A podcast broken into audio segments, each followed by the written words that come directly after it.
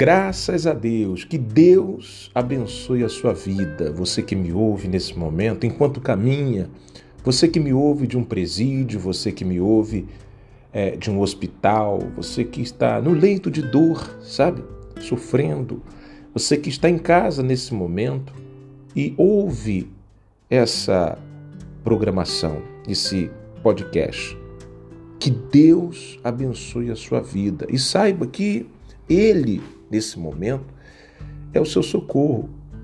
Aliás, ele é o nosso socorro, bem presente no momento da nossa angústia.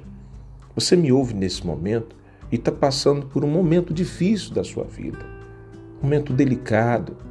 As suas forças estão esgotadas, você está desorientado, desorientada, sem saber o que fazer diante da nova situação que está diante de você. Você está enfrentando uma situação a qual você não estava preparado para poder enfrentar. A, a dor no seu coração está sendo muito grande.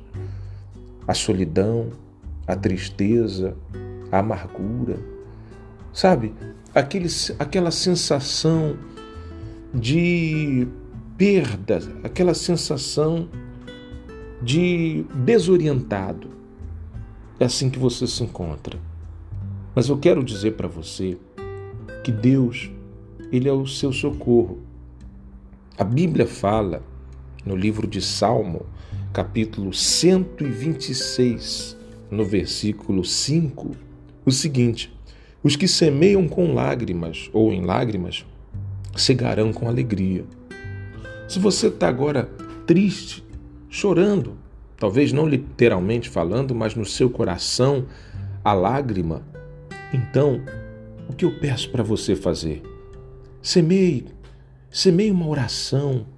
Vai no seu cantinho, aí da sua casa ou do, presídio onde você está, ou mesmo na cama onde você está, do hospital, e fale com Deus: ó oh Deus, eu apresento essas lágrimas para o Senhor.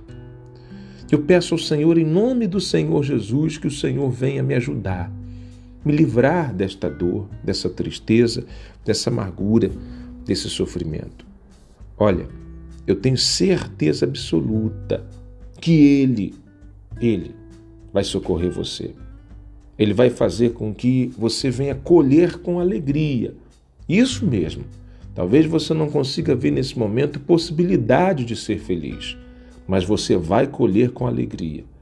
Você vai colher porque você está plantando uma oração ao Deus que criou todas as coisas. Significa dizer que Ele vai sim criar uma situação, uma oportunidade para que você consiga a verdadeira felicidade que você sempre quis.